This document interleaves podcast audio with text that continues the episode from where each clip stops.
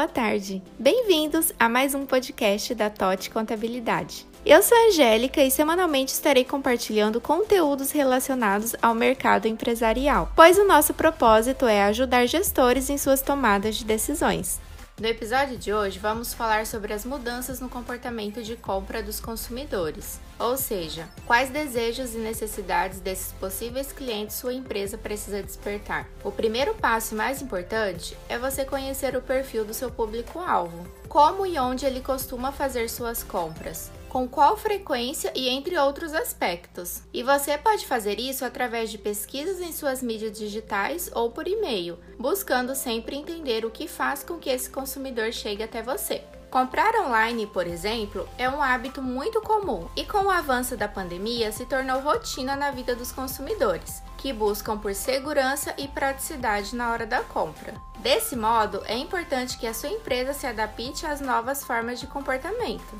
E a comunicação é a peça-chave. Seja claro, didático e objetivo ao passar sua mensagem a esse possível cliente. Porém, humanize sua marca, jamais trate seus clientes como apenas números, pois a forma como ele recebe a mensagem tem o poder de convencer e influenciar na decisão de compra. Então, independente se a sua empresa é física ou online, é importante entender as necessidades do seu cliente escutando o que ele tem a dizer e, principalmente, levando experiências que provoquem sentimentos bons para que ele permaneça e compartilhe essa experiência positiva com outras pessoas. Seu cliente deve ser prioridade e a experiência dele conta muito para o sucesso do seu negócio. Então, faça com que seu produto ou serviço desperte aquele sentimento de querer comprar de verdade. É importante lembrar que a experiência vai desde o primeiro atendimento até o pós-venda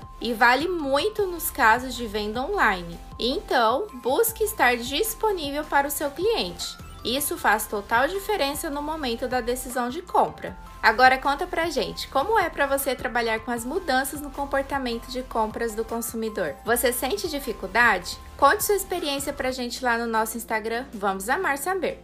Então, esse foi o nosso podcast da semana. Acesse o nosso Instagram, th.otcontabilidade e deixe o seu comentário lá no nosso feed também. Ficamos por aqui e até a próxima semana.